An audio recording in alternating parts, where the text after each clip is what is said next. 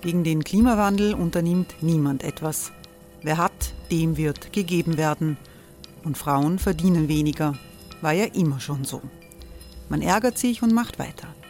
Was aber, wenn nicht? Wir haben eine Idee. Die Falter Arena macht die Bühne frei für Menschen und Projekte, die das Land verändern. Mein Name ist Eva Konzett.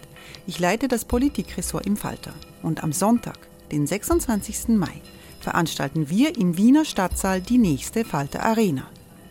Mit dabei unter anderem der ehemalige Politiker und Neosänger Matthias Strolz, Theresa Imre von Markter, Sonja Jöchtel von Love Politics oder Kari Ochsner von Ochsner Wärmepumpen. Machen statt jammern. Wir schauen uns an, wie das funktionieren kann. Kommen auch Sie vorbei. Alle Informationen und Tickets finden Sie unter falter.at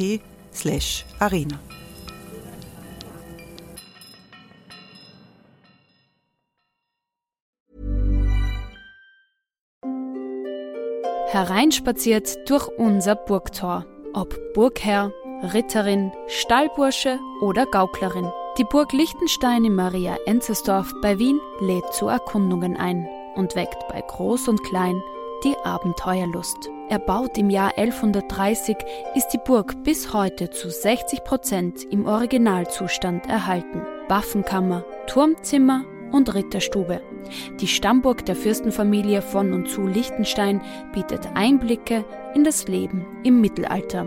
Besuchen Sie uns jetzt in der Erlebniswelt Burg Liechtenstein.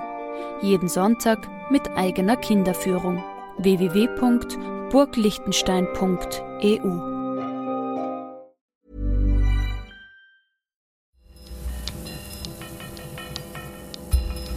Falter Radio der Podcast mit Raimund Löw. Herzlich willkommen zum Falter Radio für Samstag, den 9. Juni 2018. Anna Goldenberg hier. Raimund Löw pausiert gerade, denn er schreibt sein Buch über China fertig. Der deutsche Medienwissenschaftler Bernhard Pörksen hat im Februar diesen Jahres ein neues Buch herausgebracht.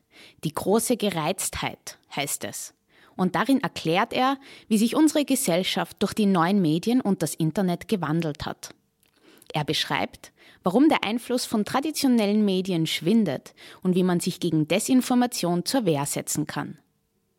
Am 15. Mai war er in Wien beim Stadtgespräch zu Gast. Das Gespräch, moderiert von Peter Huemer, hören Sie jetzt. Ich beginne mit einem Schlüsselsatz ihrer Arbeit und der lautet, Medienmündigkeit ist zur Existenzfrage liberaler Demokratien geworden. Das heißt erstens, es ist ernst und zweitens, weil es diese Gesellschaft noch nicht geschafft hat, ausreichende Medienmündigkeit sich anzueignen. Absolut. Ich kann dem nur zustimmen. Ich habe diesen Satz selbst formuliert, also insofern fällt die Zustimmung in dem Fall unendlich leicht. Aber aus meiner Sicht beobachten wir eine ganze Reihe von verschiedenartigen Prozessen, die diese Medienmündigkeit zunehmend dringlicher machen. Der erste Prozess, könnte man sagen, ist, besteht in der Tatsache, dass wir selbst medienmächtig geworden sind. Wir alle tragen ja, wir haben es jetzt oben gelassen, da in dem Raum, aber wir tragen ja kleine Sendestationen in unserer Tasche, Smartphones. Wir können uns an ein Publikum wenden, potenziell ein Riesenpublikum. Also ich würde sagen, das ist die erste Begründung dafür, dass wir medienmündig werden müssen, weil wir medienmächtig geworden sind.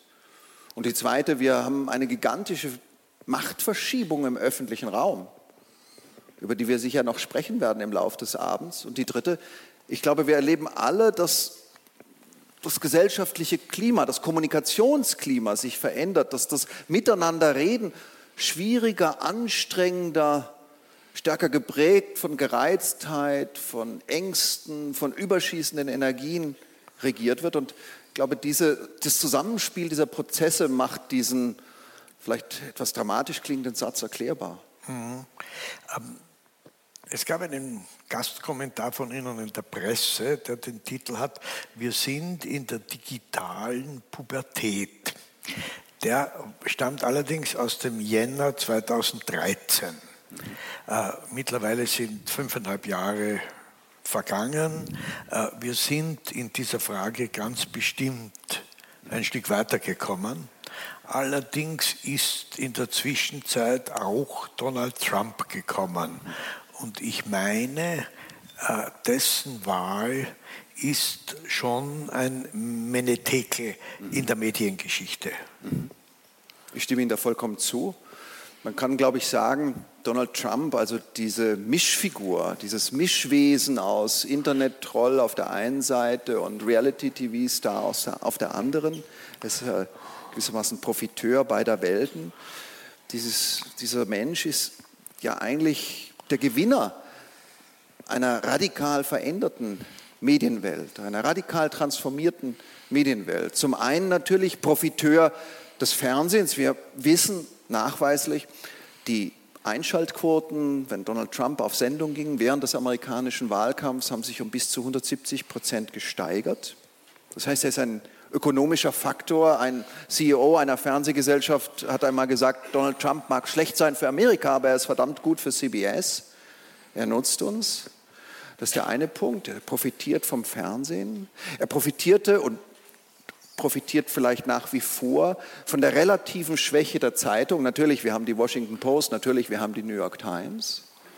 Und er profitiert ganz gewiss von der Möglichkeit, gewissermaßen sich barrierefrei an sein Publikum zu wenden, an die 26 Millionen Twitter-Follower, an diejenigen, die ihm auf Instagram oder Facebook folgen und die gewissermaßen direkt barrierefrei, ohne den Inszenierungsbruch der klassischen Medien, auf den er sich ja dann ganz anders einstellen muss, selbst wenn es sich um das Fernsehen oder Fox News handelt, ohne den Inszenierungsbruch der klassischen Medien diese Leute dann aufzupeitschen oder hm. anzuregen. Und das ist tatsächlich, würde ich auch so sehen, das ist ein Bruch, äh, ein Fall, sein Wahlsieg, der uns nochmal die Dringlichkeit des ganzen Themas vor Augen geführt hat. Ohne das Zusammenspiel von alter und neuer Medienwelt, ohne die Öffnung des kommunikativen Raumes, ohne gewissermaßen die schamlose Ausnutzung sozialer Netzwerke hätte es diesen Wahlsieg vermutlich so nicht gegeben, wenn man bedenkt, es haben am Ende des Tages knapp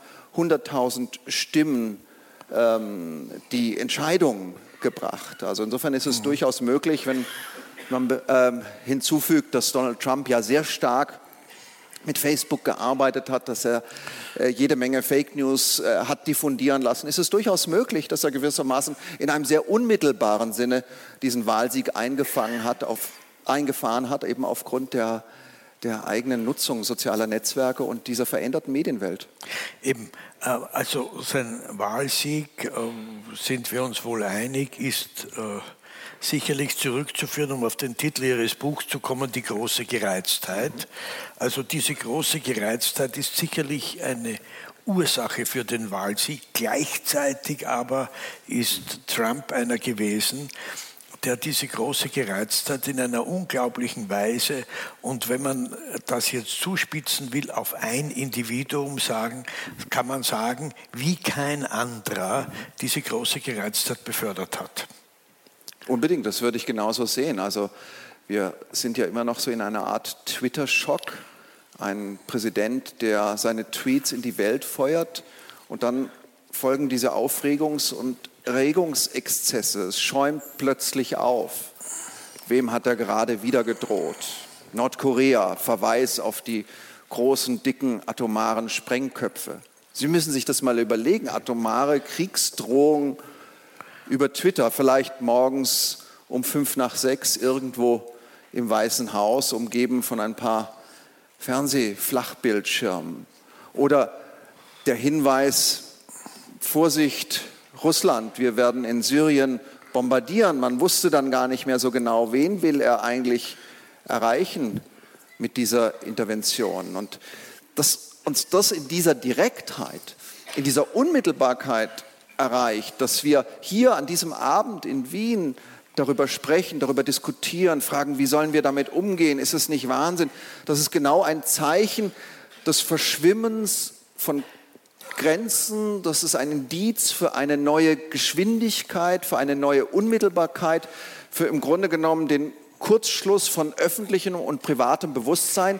Die Twitter-Protokolle von Donald Trump sind ja auch gewissermaßen Protokolle seines Denkens. Man schaut ihm zu bei der allmählichen Verfertigung der Gedanken, beim Twittern, um Gleis zu variieren und ist schockiert. Und das erreicht einen natürlich in einer Direktheit, die in einer anderen medialen Epoche schlicht und einfach nicht möglich gewesen wäre. Äh, dass die Form des Briefes, das Medium des Briefes etabliert heute, würde man sagen, die totale Langsamkeit, die totale Verzögerung. Wenn Trump uns Briefe schreiben würde, haha, ich habe aber auch große atomare Sprengköpfe, nach sieben Tagen hätte uns das erreicht und wir könnten in einem Zustand der Gelassenheit darüber philosophieren, wieso schreibt er eigentlich Briefe die ganze Zeit? Wann haben Sie den letzten Brief geschrieben? Oh, das ist eine äh, sehr, sehr peinliche Frage, auf die ich nicht antworten möchte. Ich habe sehr lange keinen Brief mehr geschrieben zum Entsetzen meiner Mutter und aller anderen, äh, die mich äh, mögen oder zu mögen scheinen. Also das ist interessant. Sie sehen daran, heute wird eigentlich Sie sehen den Funktionswandel des Mediums Brief im, Medi im, im Medienverbund genau daran. Also ich würde fast behaupten, etwas zugespitzt formuliert, heute ist jeder handgeschriebene Brief eine Art Liebesbrief, ein Zeugnis besonderer Zuwendung und emotionaler, äh, emotionalen Engagements. Ich wollte gerade sagen, wenn ich einen Brief schreibe und wenn ich ja. weiß, er wird nicht äh, so lang werden, dann schreibe ich ihn mit der Hand. Mhm. Also ich halte das für, für ganz wichtig, dass das zumindest irgendwo es noch Belegexemplare gibt, mhm. dass Menschen Briefe mit der Hand schreiben. Natürlich nicht, äh, nicht an eine Behörde, und, aber an die schreibt man auch keine Liebesbriefe. Äh, sondern äh, private Briefe. Und sie, so, sie dürfen nicht zu lang sein, das ist auch wieder klar. Sonst, ja. Na gut, also äh, Langsamkeit. Äh, bei Ihnen gibt es die Formulierung von der Mediendemokratie zur Empörungsdemokratie. Das passt genau zu dem Beispiel Trump, über das wir eben gesprochen haben, wobei wir uns klar sind, wenn wir in der Empörungsdemokratie picken bleiben, dann ist unser westliches Demokratiemodell hin. Darüber haben wir ja auch schon ganz ansatzweise gesprochen. Äh, die wenn wir jetzt kommen zur klassischen Mediendemokratie und zur Frage, was das heute für eine Aufgabenstellung für die Journalisten ist. Denn die Journalisten, sie bezeichnen sie in jener Mediendemokratie von gestern, die äh, nicht mehr funktioniert, in der die Journalisten mächtige Gatekeeper gewesen sind, so bezeichnen sie sie, das ist weg. Also die Journalisten müssen etwas Neues lernen. Was müssen sie lernen, um wieder auf der Höhe der Zeit zu sein? Na gut, in der gewissermaßen alten Welt der Mediendemokratie mit ihren mächtigen publizistischen Machtzentren, mit ihren Institutionen, mit ihrer gewissermaßen Lokalisierbarkeit von Verantwortung, da waren Sie, Sie haben es erwähnt, Schleusenwärter oder Torwächter an der Pforte zur öffentlichen Welt und haben darüber entschieden, was ist relevant und was ist interessant. Und heute können Sie eben die Gatekeeper, die es nach wie vor gibt und die auch nach wie vor ihre Bedeutung haben, einfach umgehen. Also Sie müssen zunächst mit einer Kränkung umgehen, weil Sie an Autorität und Macht verlieren. Sie haben mhm. nicht mehr gewissermaßen die letzte Autorität, um darüber zu befinden, was ist interessant und relevant. Das Publikum schaltet sich zu, ganz andere Akteure schalten sich zu. Wir leben in Zeiten der barrierefreien Sofortpublikation und einer ungeheuren Öffnung des kommunikativen Raums. Aus meiner Sicht im letzten eine gute Nachricht. Sie betreiben nach wie vor ihr Gatekeeping und aus meiner Sicht sind Journalisten heute gehalten, gerade in, in Zeiten eines Zusammenspiels von Vertrauens- und Glaubwürdigkeitskrise und Refinanzierungskrise, auf der anderen Seite, gerade in diesen Zeiten sind sie gehalten, eben nicht mehr nur Gatekeeping zu betreiben, sondern etwas zu betreiben, was man Gate Reporting nennen könnte. Also darüber zu schreiben, darüber zu berichten, davon zu erzählen, wie man eigentlich Informationen auswählt, warum man ausgewählt hat, was man ausgewählt hat, wie man eigentlich recherchiert hat, in welche Sackgassen man womöglich gelangt ist, was äh, einem dabei passiert ist, warum man ein Thema wichtig findet oder nicht. In Ansätzen passiert es bereits. Redaktionsblogs, äh, Transparenzkästen bei Zeitungen, Offenlegungen bei Magazinen oder auch bei einem Medien, Medium wie BuzzFeed, die dann sagen, ja, diese Geschichte hat so und so viel tausend Dollar gekostet. Wir haben an Werbung dafür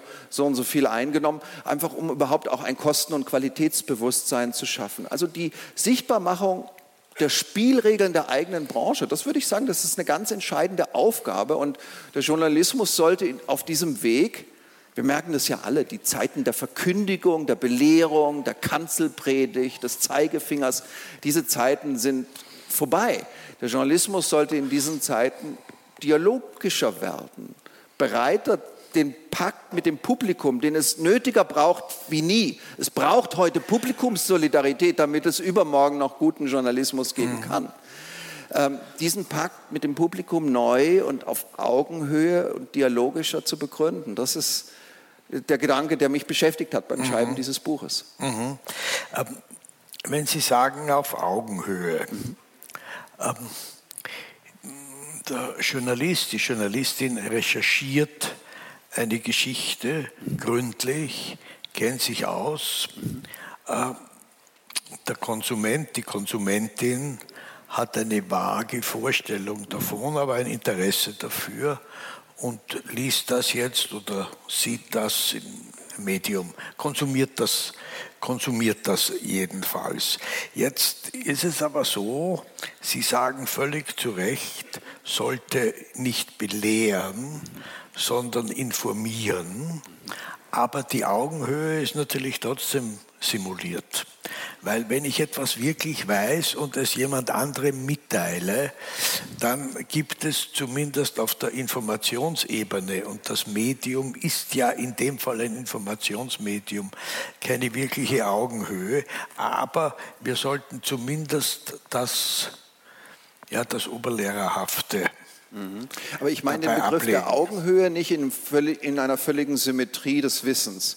Nicht, weil ich glaube, dass Journalisten immer mehr wissen und Leser äh, immer weniger. Das Unbedingt. Stimmt. Das kann auch genau umgekehrt sein. Und ich erlebe das natürlich Richtig. auch, indem ich mich äußere und dann bekomme ich Korrektur von Menschen, die irgendetwas gehört haben, was ich gesagt habe oder geschrieben habe und die äh, sagen, nein, das war ganz anders. Und das gilt es sich anzugucken. Also es geht aus meiner Sicht bei dem, bei, der, bei dem Bild von der Augenhöhe mehr um, eine, um einen Hinweis oder um einen Versuch, Dialogbereitschaft in ein, in ein Bild zu fassen, in eine Metapher zu bringen. Das heißt, auf Augenhöhe miteinander reden heißt, ich bin im Zweifel berührbar, erreichbar, bereit zur Korrektur, bereit gewissermaßen die Einwände eines anderen ernst zu nehmen und überhaupt für möglich zu halten. Ich sage nicht, dass der Journalismus in früheren Jahren immer nur verkündigt hat und Kanzelpredigt. Das wäre ein völlig, äh, völlig falsches Bild aus meiner Sicht.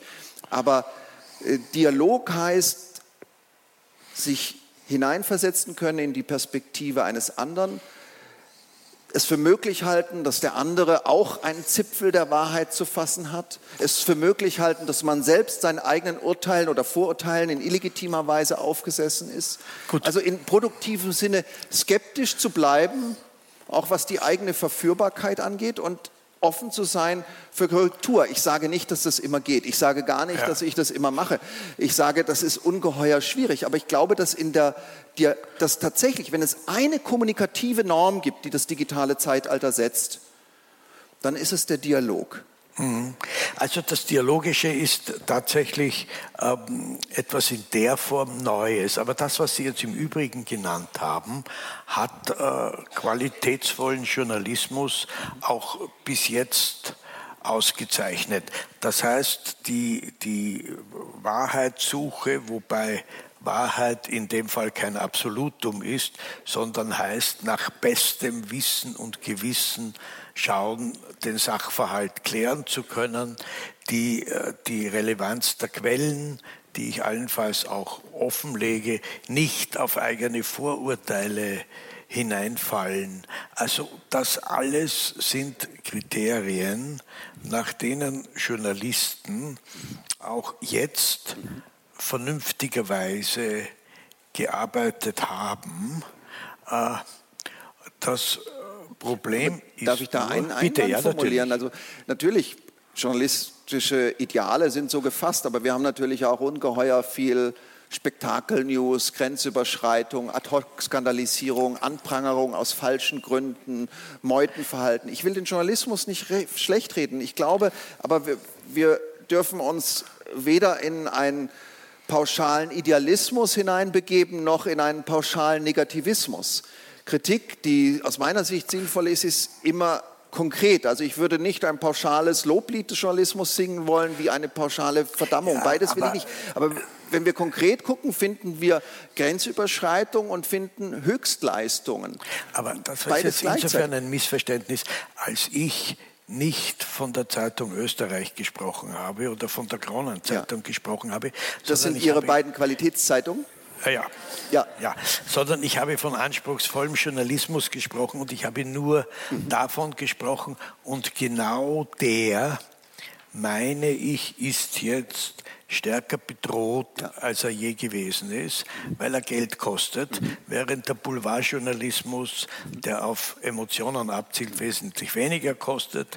Äh, Im digitalen Bereich kostet es nichts und daher gibt es diese Bedrohung sowohl für den öffentlich-rechtlichen Rundfunk als auch für die Qualitätszeitungen vom Falter bis zur Neuen Zürcher. Äh, ja, und genau der Bereich ist es aber, den ich auch für demokratierelevant halte. Wenn ich äh, von, von Boulevardzeitungen der minderen Sorte spreche, dann weiß ich nicht, ob deren Verlust in irgendeiner Weise demokratierelevant ist. Ich glaube nicht. Es soll sie geben, aber wichtig für die Demokratie sind sie nicht. Aber zwischen dem Falter und der Neuen Zürcher, um bei den, diesen beiden zu bleiben, da spielt es sich ab und die sind aber in der Produktion halt auch wesentlich teurer und das ist das Problem. Absolut, da stimme ich Ihnen völlig zu. Die eine Million Euro Frage des digitalen Zeitalters lautet, wie lässt sich Qualität refinanzieren? Sie können mit publizistischem Dreck ungeheuer viel Geld verdienen, aber Qualität, die investigative Recherche, die Langzeitrecherche, der Korrespondent irgendwo im Ausland, auch die Sackgasse. Man versucht ein Thema zu härten, aber muss erkennen, dass man äh, keinen Erfolg haben wird. All das ist ungeheuer teuer in der Produktion und das ist das große Problem des Journalismus oder des Qualitätsjournalismus der Gegenwart, die Finanzierungskrise bei gleichzeitigem Glaubwürdigkeitsverlust und letztlich die Urursache ist eine publizistische Machtverschiebung der Gestalt, dass ganze Anzeigenmärkte natürlich abgewandert sind ins Netz, dass die Gratismentalität äh, durchgesetzt ist und kaum noch korrigierbar, dass äh, von, wenn Sie in die USA blicken, von einem Werbedollar auf dem Digitalmarkt 60 Cent bei Google oder Facebook landen, dass, ein Medium, äh, dass eine Plattform wie Facebook im letzten Jahr 40 Milliarden Dollar ähm, verdient hat an Werbeeinnahmen, das sind gigantische Summen und gigantische Umschichtungen des Erwerbemarktes, die natürlich in unmittelbarer Radikalität durchschlagen auf die Erlössituation auch von Qualitätszeitungen. Das ist, das habe ich bei Ihnen gelesen, irgendwo äh, doppelt so viel wie der gesamte deutsche Print, was ja. Facebook im letzten Jahr gemacht hat. Facebook im ja. letzten Jahr eingenommen hat. Absolut. Wahnsinn. Ja, jetzt äh, bleiben, ich, ich, will noch einmal das Schlagwort der großen Gereiztheit bringen, Ihr Buch und ein zweites, äh, eine zweite Formulierung dazu von Ihnen, die ich in einem Spiegelartikel gefunden habe, die mir sehr gut gefallen hat, nämlich der Hass der Bescheidwisser. Und äh, da kommen wir auf ein äh, merkwürdiges Phänomen, nämlich diese Bescheidwisser, die äh, sich unglaublich schlau dünken und gleichzeitig unglaublich leichtgläubig sind. Das ist ein, zumindest auf den ersten Blick, ein Widerspruch. Ja, ich bin da äh, nicht mehr ganz so entschieden. Ich weiß, auf welchen Artikel Sie anspielen. Der hieß Der Hass der Bescheidwisser und ich wollte eigentlich sagen, die Herrschaft der Wutmonaden und kriegte den Artikel immer von der Chefredaktion zurück. Wutmonade versteht da draußen kein Mensch. Ja, ich hoffe, Sie können mich jetzt mental und innerlich stützen. Also ich hoffe, Sie verstehen Wutmonaden und hätten das auch besser, den besseren Titel gefunden. Warum? So wie Sie meinen Artikel referieren und genauso habe ich ihn geschrieben, würde ich heute sagen, ja Mensch, dieser Artikel hat selbst durch die Eskalationsrhetorik, durch die Abwertung gegenüber denen da draußen im Grunde genommen zum äh, weiteren Ruin des Kommunikationsklimas beigetragen. Aus meiner Sicht stehen wir heute vor einem grundsätzlichen Dilemma. Wir haben das grundsätzliche Dilemma, dass wir natürlich Positionen die wir für kritikwürdig halten, angreifen müssen, attackieren, rote Linien ziehen, in die Konfrontation gehen. Ich bin überhaupt kein Harmonietheoretiker, der sagt, wir sollen im Stuhlkreis sitzen und uns bei den Händen halten und dann wird alles gut. Nein, so wird das nicht funktionieren und so soll es auch nicht funktionieren. Aber die pauschale Abwertung, die aus meiner Sicht auch in Teilen dieses Artikels, der Hass der Bescheidwisser, ist kein guter Abendtitel, bei dem sich jemand, der da drin vorkommt, freundlich angesprochen fühlen wird. Ähm, diese pauschale Abwertung ist ein Problem. Und mit diesem Problem ringe ich. Ich kann es Ihnen gewissermaßen nur beschreiben, nur vorstellen. Wie kann Konfrontation und Gesprächsbereitschaft in der richtigen Mischung gelingen? Wie kann man gewissermaßen rote Linien ziehen und gleichzeitig die pauschalisierende Abwertung des anderen, mit dem man doch in einen Dialog treten möchte, ähm, verhindern. Denn die, die, pauschalisierende Abwertung ist die Dialogblockade schlechthin. Es geht um ein Wort in dem Zusammenhang, ja. nämlich um den Begriff Verachtung. Mhm. Genau das ist es, wovon Sie jetzt sprechen. Man muss höllisch aufpassen, dass man die Bescheidwisser, diese äh, Schlauen, die man aber für Trotteln hält, dass man sie nicht verachtet. Und das muss man irgendwie, weil die Versuchung ja. zu verachten ist groß. Schon der Begriff Trottel könnte in diese Richtung weisen. Darum habe ich ihn ja bewusst Ja, ja, das gewählt. war in Anführungsstrichen. Ich habe das innerlich, diese Anführungsstriche sofort mitgelesen. Ja. Die Distanzierung, die ironische, die die Leichtigkeit wieder einholt und etabliert. Ja, ja. Nein, äh, Sie kennen sicherlich diese Geschichte aus dem amerikanischen Wahlkampf äh, mit diesem Pizzabäcker in Brooklyn, der die Kinder versteckt hat im Wahlkampf für Hillary Clinton, wo die Kinderschänder dann gekommen sind zu dem Pizzabäcker.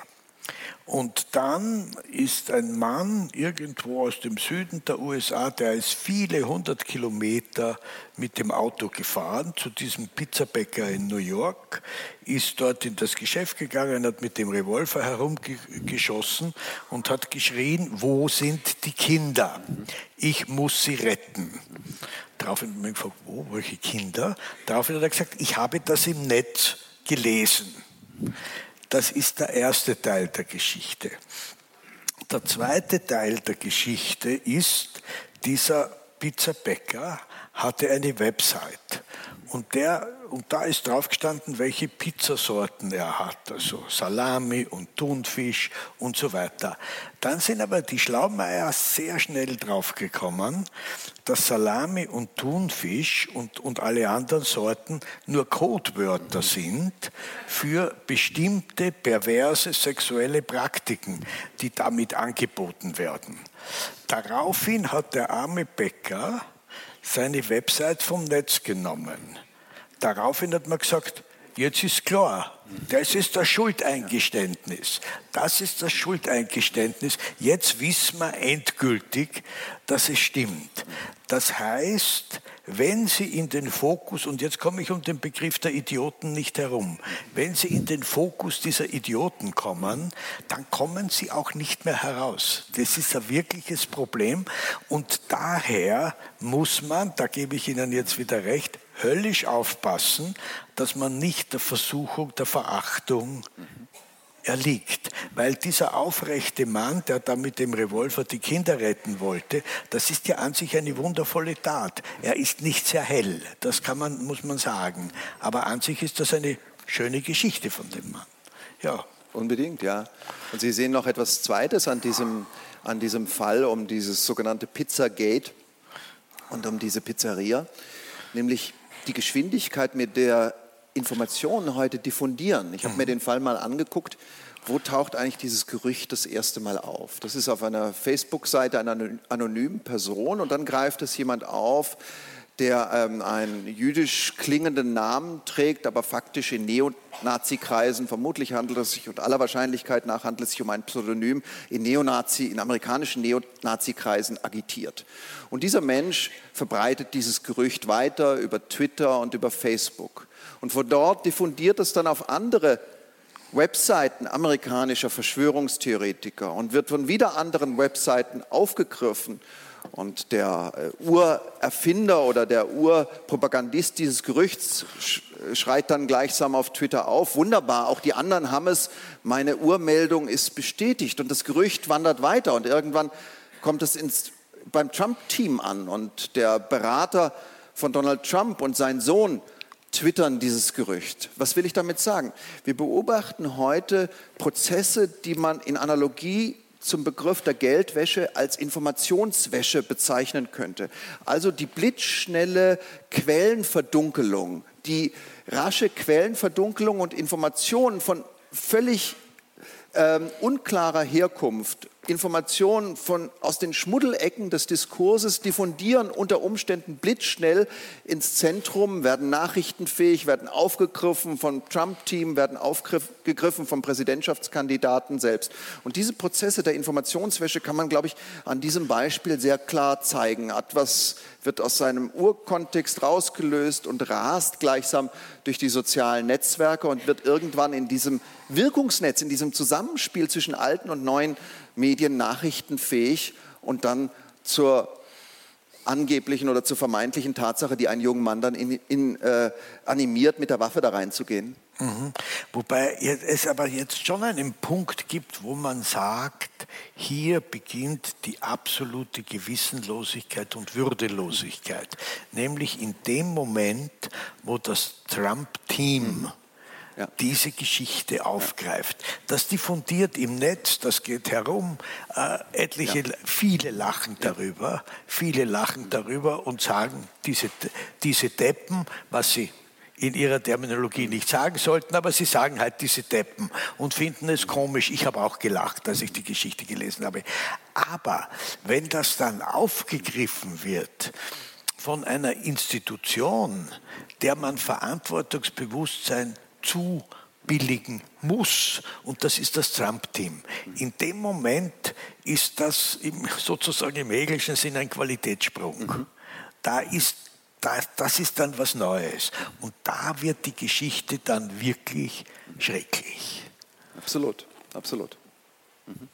Kann ich, dem kann ich ja. nichts hinzufügen. Äh, womit es zusammenhängt, ich habe bei Ihnen auch ein, ein, ein, ein, ein Wort, Sie sind ja äh, ein Fundus an neuen Begriffen. Zumindest für mich waren sie neu. Ich bin auch nicht so in dieser, in dieser äh, Mediensphäre drinnen. Nämlich, Sie sprechen von der Erregungsgier mhm. der Menschen.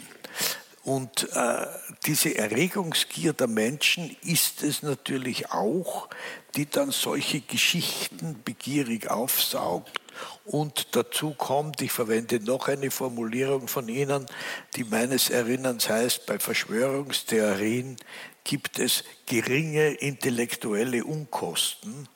Das heißt, das heißt, man muss nicht, man wird intellektuell nicht besonders angestrengt, äh, wenn man eine, eine solche äh, Geschichte erfährt. Aber die Frage ist jetzt diese Erregungsgier. Ich vermute jetzt wieder, dass die äh, durch das Medium auch gesteigert worden ist. Das heißt, sie wird nicht nur, die Erregung wird nicht nur durch das Medium befördert, sondern die Erregungsgier an sich ist bei den Menschen jetzt in, den, in dem letzten Jahrzehnt darüber hinaus, ist angestiegen durch die sozialen Medien. Ja, da würde ich unbedingt zustimmen und das lässt sich auch belegen. Wir können ja heute ähm, unmittelbar sehen, was Menschen tatsächlich interessiert und fasziniert. Wenn wir sie befragen, dann sagen sie uns, ja, uns interessieren die Berichte aus dem Nahen Osten und äh, die neuesten Aspekte der äh, Dieselthematik und der Klimawandel, der beunruhigt uns auch. Aber wenn wir uns anschauen, und das können wir ja heute in einer nie geahnten Präzision sehen, was Menschen tatsächlich teilen, was sie liken, was sie kommentieren, dann haben wir Echtzeitquoten, die natürlich in jeder Redaktion heute online ausgelesen werden, die über riesige Bildschirme äh, flimmern in Gestalt von gleichsam nervös äh, vibrierenden Live-Statistiken. Und die sagen, ja, im Gegensatz zu dieser Umfrage über die, das Interesse an den Berichten aus dem Nahen Osten ist es der merkwürdige Riesentintenfisch in einem japanischen Hafenbecken, der da gerade aufgetaucht, hat, äh, aufgetaucht ist, der Menschen fasziniert? Oder ist es, das ist ein Fachbegriff, mit dem ich Sie hier traktieren kann, die Interspecies Love Story. Was ist die Interspecies Love Story? Sibirischer Tiger kriegt, Fliege, äh, kriegt Ziege zum Fraß vorgeworfen und kuschelt mit ihr irgendwo in einem Zoo in Sibirien. Das sind Geschichten, die richtig explodieren. Oder denken Sie an, was ich von Sie, Ihnen alles ist an Ihnen vorbeigegangen. Was ich von Ihnen alles erfahre, das ist unglaublich. Oder, aber das, diese Geschichte kennen Sie. Oder die Geschichte von Cecil, dem Löwen, den ein Florida-Zahnarzt irgendwo in Simbabwe aus dem Reservoir herausgelockt hat, um ihn dann mit einer Armbrust oh ja. nicht ganz zu erschießen. Oh ja. ja. doch. Oh ja. Also da sind wir wieder beieinander. Ein Aufmerksamkeitsspektakel im globalen Maßstab. Und hier zeigen sich, und das ist aus meiner Sicht das Neue, hier zeigen sich die Effekte der blitzschnellen Auslesbarkeit von Interessen. Sie können ja sagen, das ganze Netz ist im Grunde genommen eine riesige Datenbank der Intention und Faszination. Man kann sofort sehen, was interessiert Sie. Sind es italienische Modeschuhe? Haben Sie gerade einen Artikel angeklickt über die Aufzucht von toskanischen Gartentomaten? Haben Sie sich für Engel oder die Zukunft des Euro interessiert. Und in jeder Redaktion haben Sie die unterschiedlichsten Messdienste, ganz gleich, ob die Google Analytics heißen, Spike News, CrowdTangle, 10.000 Flies oder wie immer. Und Sie können sofort sehen, okay, die Geschichte mit dem Löwen funktioniert. Ein letztes Beispiel dazu, 2015, ein nie erreichter Aufmerksamkeitsexzess. Eine junge Frau, die bei dem Medium BuzzFeed arbeitet, postet kurz bevor sie die Redaktion verlässt, eine Rätselfrage. Sie hat nämlich ein Foto eines schottischen Hochzeitskleides entdeckt und da gibt es so ein Phänomen der merkwürdigen unterschiedlichen Farbwahrnehmung. Ich vermute, der eine oder andere von Ihnen hat davon gehört. Der eine oder andere nickt hier. Also man sieht dieses Kleid, wenn man es anguckt, entweder blau-schwarz oder gold-weiß. Sie haben es genau vor Augen. Diese junge Frau schreibt diesen Wahnsinnsartikel. Welche Farbe hat dieses Kleid? Postet den Text bei BuzzFeed und verlässt die Redaktion. Und man sieht dann sofort, die Redaktion sieht sofort auf den Messgeräten in der, in der Redaktion, Mann, diese Geschichte geht durch die Decke. Und was passiert dann? Die wird noch in der Nacht übersetzt in fünf verschiedene Sprachen. Man guckt dann, wie funktioniert das in Australien, in Indien, in den USA, in Deutschland und sowieso. Und innerhalb von 24 Stunden 40 Millionen Aufrufe. BuzzFeed, ein entsprechend äh, reaktionsschnell operierendes Unternehmen, wir können Wissenschaftler dazu befragen, was sagen eigentlich Prominente, welche Farbe dieses Kleid hat. Eine ganze Woche, eine ganze Woche diffundiert diese Geschichte durch dieses Netz. Und Sie sehen, hier haben Sie eine Struktur der Aufmerksamkeitsbeobachtung, die dann, und da komme ich wieder zurück zu Ihrer Beobachtung, die ich vollkommen teile, die dann zu einer systematischen Verstärkung dessen, äh, dessen äh, führt, was funktioniert. Also das Populäre wird immer populärer und wir haben dann gewissermaßen das um, im Extremfall, das um Hypes und Hits herum zentrierte Netz, orientiert an der Frage, welche Farbe hat ein Hochzeitskleid aus Schottland. Und wir haben das stille, einsame Netz, äh, das keiner kennt. Äh, jetzt habe ich äh, zu dem Hochzeitskleid äh, das ich leider nicht gesehen habe. Das ähm, interessiert Sie doch. Ja. Es ist, es ich, merke, ich merke schon, ich lege ja kleine Köder aus. Wir wollen ja sehen, ob Qualitätsjournalismus funktioniert. Löwe, Riesentintenfisch, ja. Interspecies, ja. Love Story, ja immer. aber jetzt nein, sind nein, Sie dran. Darum, habe ich ja äh, eine sogenannte weiterführende Frage ah, okay. dazu. Ja, das ist das, was Intellektuelle immer machen. Sagen, das ist ja nicht das Thema ist ja nicht, aber jetzt machen wir Weiter, weiterführende Frage. Wenn ich äh, hinschreibe, dieses, äh, wenn ich schreibe, dieses äh, Kleid ist weiß oder dieses Kleid ja. ist blau, weiß ich dann, dass es zwei verschiedene Sichtweisen auf dieses Kleid gibt, weil ich habe ja nur eine Sichtweise. Das heißt, ich denke mir zunächst einmal blöde Frage, warum soll ich die beantworten? Dann beantworten sie Leute die Geschichte funktioniert aber nur so, äh, wenn, ich mit, wenn, die, wenn das Medium mir dann mitteilt, das ist ganz merkwürdig, so und so viel Weiße und so und so viel Blaue haben wir, weil sonst funktioniert, funktio oder wie hat die Geschichte funktioniert? Ja, absolut. Das ist eine sehr interessante Beobachtung. In der Tat, also diese Metabeobachtung, die Sie machen, die Geschichte hat nur funktioniert, indem man gesagt hat, es gibt zwei unterschiedliche Weltsichten. Und das Aha. Grundproblem äh, das wir ja haben, könnte man umgekehrt sagen, wenn wir die Geschichte jetzt als Kontrastfolie betrachten. Naja, die meisten Geschichten, die uns erregen und die uns aufwühlen, funktionieren dadurch, dass wir zwar äh, ahnen, dass es unterschiedliche Sichten gibt, aber dass die eine Weltsicht eben gewissermaßen mit einem umfassenden Anspruch, gleichsam mit totalitärem Furor vermittelt wird. Mhm. Gut, wir, wir, Sie haben jetzt äh, zwischendurch auch abseits des schottischen Hochzeitskleides darauf hingewiesen, was wir schon auch für die Zeitungen vorhin festgestellt haben, dass es zwei grundsätzlich verschiedene Zugänge mhm. äh, zum Netz gibt. Das heißt, die einen, äh, die tatsächlich, wenn sie ein Zitat suchen und sich vorher endlos geplagt haben, wie heißt dieses Zitat genau, dann finden sie gelegentlich im Internet auch noch zwei Versionen ja. des Zitats, aber sie haben zumindest die Quelle angegeben und können nachschauen. Äh, jetzt nur ein x-beliebiges ja. blödes Beispiel, weil es mir gerade passiert ist äh, gestern. Äh, das heißt, es ist ein unglaublicher Fundus an Wissen, dem ich nicht immer ganz vertrauen kann, aber trotzdem ein mhm. wirklich riesiger Fundus an Wissen. Und es ist großartig, es ist großartig, dass wir das haben. Absolut. Und gleichzeitig haben wir dieses Phänomen, dass wir jetzt mit den sozialen Medien in einer speziellen Weise kombinieren. Und da fällt mir ein, logischerweise, ich weiß nicht, ob Sie, ich glaube, Sie haben auch irgendwann davon gesprochen, von äh, der, diesem utopischen Radiotraum von Bert Brecht, so um 1930, wo er sagt, das Radio sollte das demokratische Medium werden, in dem es interaktiv ist und äh, ich habe mir, hab mir das dann kurz überlegt, angesichts dessen, dass das Internet jetzt nun, also die sozialen Medien nun tatsächlich die Erfüllung dieses Wunschtraums von Bert Brecht sind und was daraus geworden ist. Und ich habe mir dann kurz darüber gedacht, in Überlegung zu unserem Gespräch, dass man da verschiedene, in dem Fall sind es bei mir zwei Menschenbilder einander gegenüberstellen kann. Auf der einen Seite das Christliche, das überhaupt nicht naiv ist, sondern sagt, dem Menschen muss man zutiefst misstrauen, weil das sind Sünder. Und sie berufen sich dabei auch nur, äh, nicht nur auf den äh, christlichen, sondern auch auf den jüdischen Text, auf die Torah.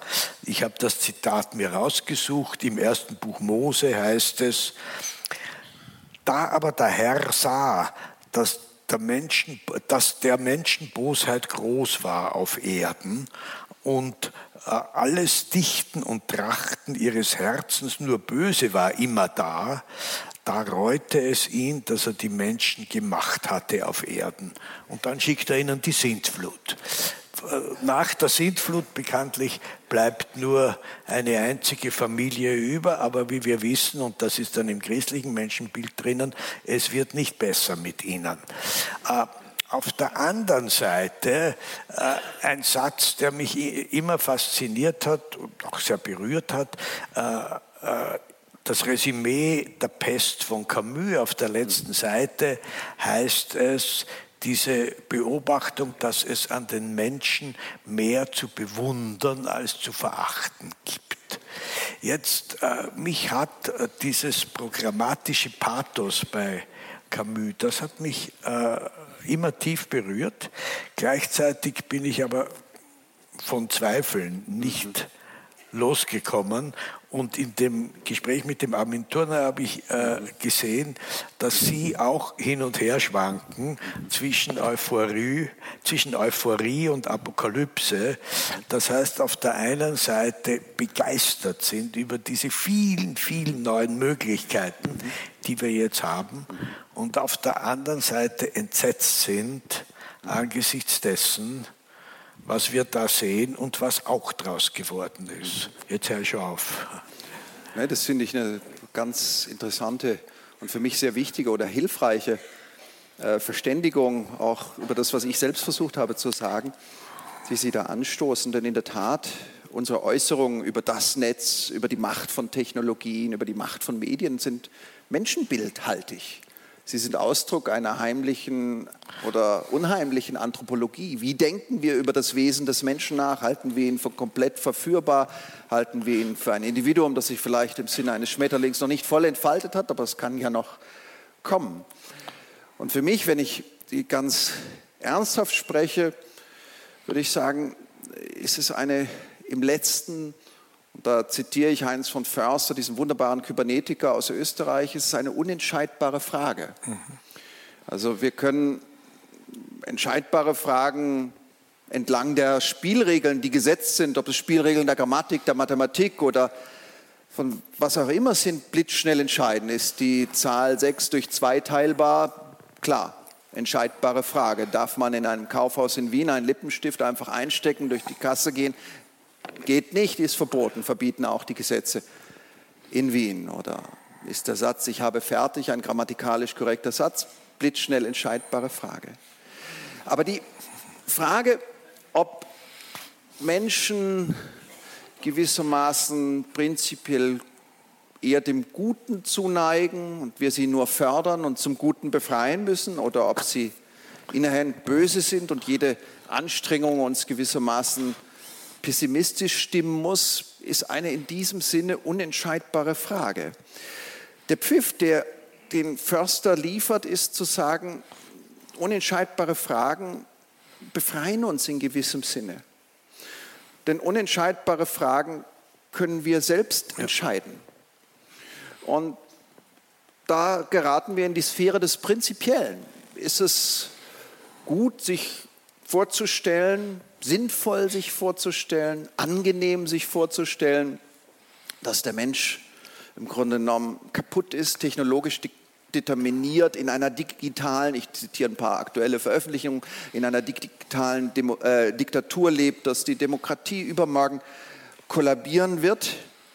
Ist es gut, so zu denken oder ist es vielleicht sinnvoller, selbst wenn es sich eines Tages als Fiktion erweisen sollte, von der Idee der Mündigkeit, von der Bildungshoffnung, so naiv sie auch sein mag, auszugehen. Und ich habe, das merken Sie an der Art, wie ich formuliere, mich für die zweite Lösung entschieden. Ich ja. lebe lieber in einer Welt, in der ich mich selbst und den Mitmenschen als min, mindestens prinzipiell vertrauenswürdiges Gegenüber, als zur Mündigkeit fähiges Gegenüber betrachte. Und trotzdem bin ich natürlich erschreckt über die Kloake von Hass, über die Kloake von Propaganda, die mir da aus dem Netz entgegenflutet. Und dann denke ich wieder, ja, wir müssen gewissermaßen dieses Ideal von Mündigkeit stärken. Und immer wenn jemand gewissermaßen länger als eine Viertelstunde kulturpessimistisch argumentiert, werde ich innerlich unruhig.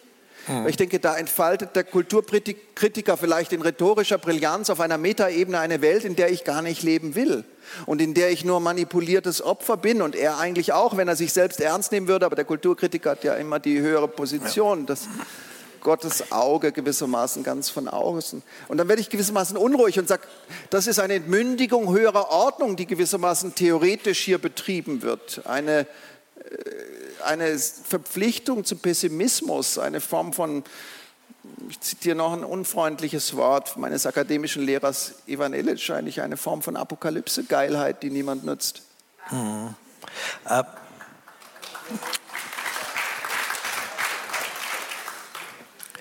Ivan Illich war wirklich großartig. Nur jetzt der nebenbei. war großartig. Der war auch mal im Club 2, oder? Oft. War der nicht im Club 2? Und da hat Günter Nenning gesagt. Herr Illich, ähm, wie oft beten Sie am Tag? Und Ivan Illich hat gesagt, Herr Redakteur, onanieren Sie täglich. Das ist doch, das ist Schlagfertigkeit, Ja, oder? ja. Also dieses Es gibt, sozusagen, es gibt Formulierungen von Illich, ich habe jetzt nämlich eine wieder verwendet. Äh, aus Durst wird Coca-Cola. Den, Auch gut. Den, äh, den neuen Kapitalismus zu definieren, eine neue Bedürfnisstruktur weltweit global aufzubauen und in die Formulierung zu bringen. In dem Fall ging es das Detail war, es ging um die Hilflosigkeit der Entwicklungshilfe in Afrika. Aber die Formulierung aus Durst wird Coca-Cola sagt einfach, was globaler Kapitalismus bedeutet und wie er Menschen gegen ihre eigenen Interessen zu manipulieren vermag. Gut, Ivan Illich, großartig. Ähm, äh, Jetzt bin ich natürlich aber draußen. Oh ja, ich weiß schon. Und zwar äh, etwas, glaube ich, worauf wir uns auch einigen können, dass das Internet so wie alle vorangegangenen äh, Informationstechnologien die Eigenheit hat, dass es Menschen gescheiter machen kann, aber auch dümmer. Das ist, Ja. das ist jeder neuen Informationstechnologie. Ich kann auch mit Hilfe des Buchdrucks verblöden. Ich kann aber mit Hilfe des Buchdrucks auch unendlich viel gescheiter werden. Und das gilt fürs Radio, für den Film, fürs Fernsehen und so weiter. Und Hey, it's Ryan Reynolds, and I'm here with Keith, co star of my upcoming film, If, only in theaters, May 17th. Do you want to tell people the big news?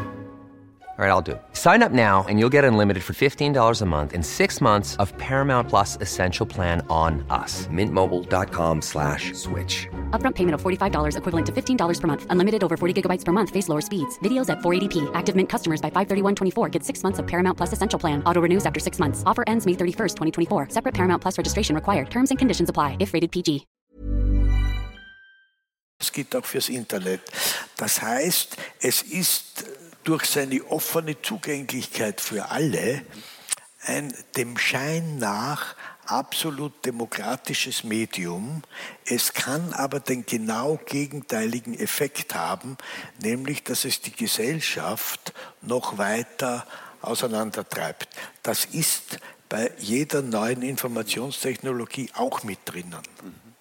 Wobei ich da tatsächlich einen Unterschied sehe zwischen gewissermaßen dem Medium des Buches oder dem Medium der Zeitung und der Netzöffentlichkeit. Für mich ist es interessant zu sehen, dass wenn ich eine Zeitung aufschlage, durch eine Zeitung blättere, selbst wenn ich mich nicht für Wirtschaft interessiere oder für den neuesten Streit von Dichtern oder Philosophen, dass ich doch gleichsam aus den Augenwinkeln, selbst im Akt der Abwehr, selbst wenn ich das alles wegschmeiße und zum Papierkorb bringe, gewissermaßen über eine Welt informiert werde, nach der ich nicht gesucht habe, über eine Relevanzsetzung senderseitig informiert werde, die ich nicht selbst produziert habe.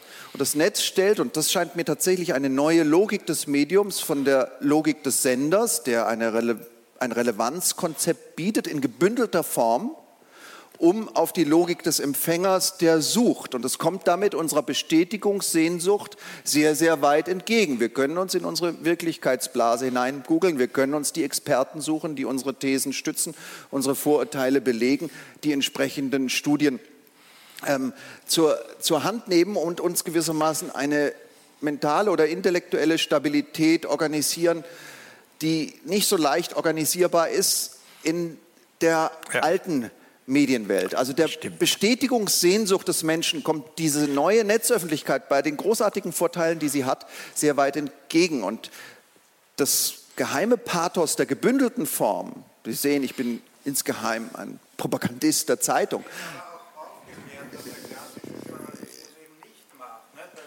Ja, aber ich will den Gedanken noch ganz kurz. Lassen Sie ihn.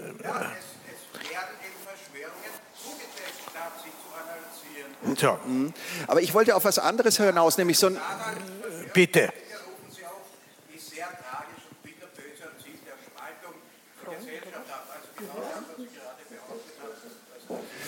Nee, ich, da haben Sie mich missverstanden. Ich wollte auf etwas anderes hinaus, nämlich auf die Art der Informationsorganisation. Im Netz haben wir entbündelte Informationspartikel, die einzelne Geschichte, welche Farbe hat dieses Kleid, um nochmal ein freundliches Beispiel zu wählen, diffundiert gewissermaßen durch die Weiten der digitalen Öffentlichkeit. Und die gebündelte Form, die Zeitung, ist gewissermaßen eine latent autoritäre Relevanzsetzung. Das ist es, wofür ihr euch heute an diesem Tag zu interessieren habt. Und wenn ich durchblättere, selbst wenn ich es nicht interessant finde, werde ich doch damit konfrontiert, werde ich mit etwas konfrontiert, wonach ich nicht gesucht habe. Darauf kam es mir an. Das ist eine andere Informationsarchitektur. Ähm, äh, schon, wobei, wenn ich ein, ein Hetzblatt mit einer bestimmten äh, politischen Ausrichtung nehme, dann bin ich natürlich in einer gewissen Weise auch in einer Filterblase drinnen.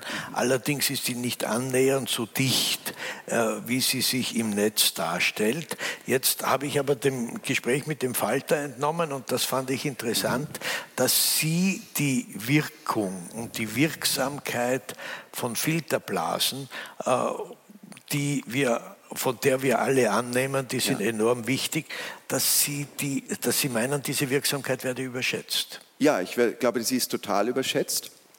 Also wir haben ja 2011 dieses Buch gehabt von Ellie Pariser. Ich weiß nicht, der eine oder andere von Ihnen hat es gewiss gelesen. Filterbubble oder Filterblase im Deutschen erschienen, wie uns das Netz entmündigt. Und Ellie Parisers Theorie und Denkmodell ist ungeheuer einflussreich, ungeheuer mächtig geworden. Es besagt im Kern, es gibt im Hintergrund operierende Algorithmen, die uns immer nur das zeigen, was uns gefällt. Auf Facebook sehen wir nur das, was uns interessiert. Auf Twitter äh, blockieren wir blitzschnell die Leute, die uns irgendwie stören.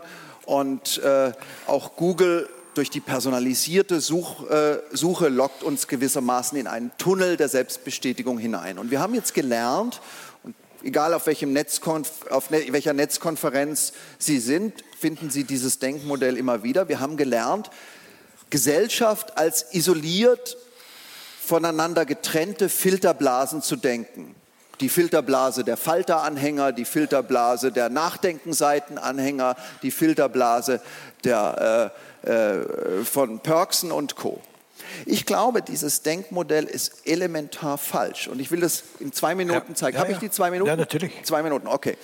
Also es ist falsch, weil es unserer Alltagserfahrung widerspricht.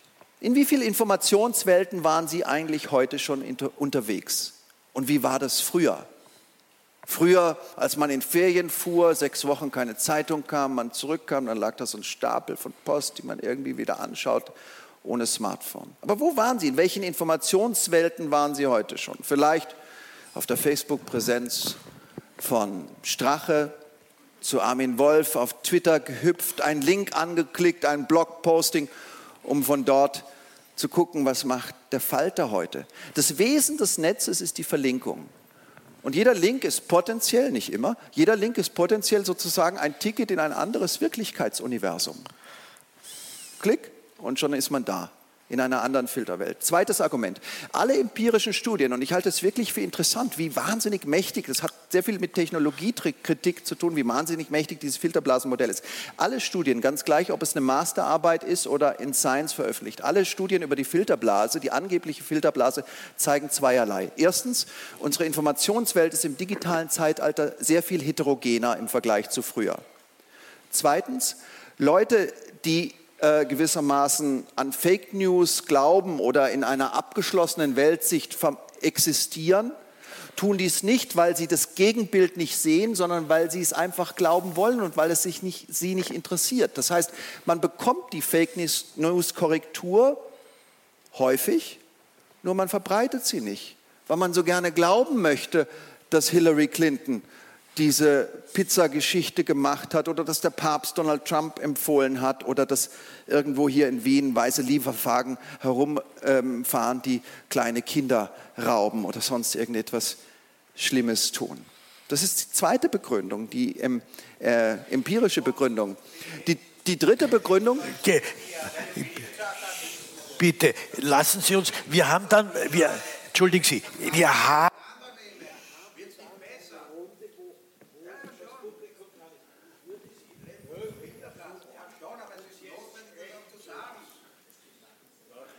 Ähm, ja, aber es ist auch interessant, was Sie. Darf ich, darf ich, darf ich die. Terrorisieren beginnt, dann wird es unerträglich. Ja, aber darf ich, darf ich Ihnen vielleicht ein kleine. Ich will, ich will gerne auf Sie eingehen in einem Punkt. Ich will, ich will gerne auf Sie eingehen in einem Punkt, weil ich glaube, das, was jetzt gerade gewissermaßen sich hier so noch in der Keimzelle andeutet, ist die Urerfahrung des Netzes. Wir können uns in unsere Welt hineinbegeben, aber wir sind immer mit der Welt der anderen konfrontiert, wissen um diese Welt, wissen um die Differenz. Das Netz ist eine riesige Differenzerzeugungsmaschine. Wir würden sehr viel weniger Unterschiede, sehr viel weniger großartige, böse, schlechte, bestialische, banale, relevante und irrelevante Geschichten sehen ähm, ohne das Netz. Also meine These ist kurz gesagt, und ich will die dritte Begründung jetzt nicht entfalten, weil sie mir entfallen ist durch diese freundliche Intervention hier von rechts außen. Ähm, meine These ist kurz gesagt, dass wir uns in unser Bestätigungsmilieu hineinbegeben, aber doch immer gewissermaßen im Bild eines belagerten Tals gesagt, konfrontiert sind mit der Welt der anderen Seite.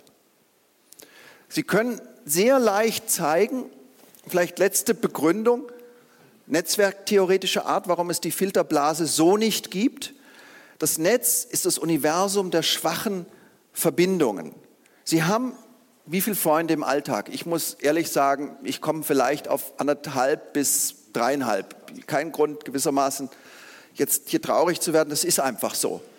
Auf Facebook, je jünger Sie sind, haben Sie unter Umständen 400 Freunde. Ja? Sehr unterschiedliche, sehr heterogene Informationswelten. Schwache Verbindungen, die eine gewisse Informationsvielfalt programmieren, weil die immer in anderen Lebenswelten unterwegs sind. Ich schließe es damit ab.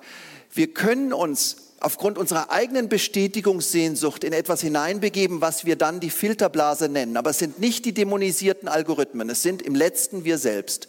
Aber diese selbstproduzierte Filterblase ist permanent konfrontiert mit der möglicherweise selbstproduzierten Filterblase der anderen Seite. Ich nenne das den Filter Clash. Das ist ein anderes Denkmodell. Und aus meiner Sicht erzeugt dieser Filter Clash, insofern bin ich Ihnen in gewissem Sinne dankbar für die Intervention, erzeugt dieser Filter Clash diese große Gereiztheit, diesen Temperaturwandel, diesen kommunikativen Klimawandel.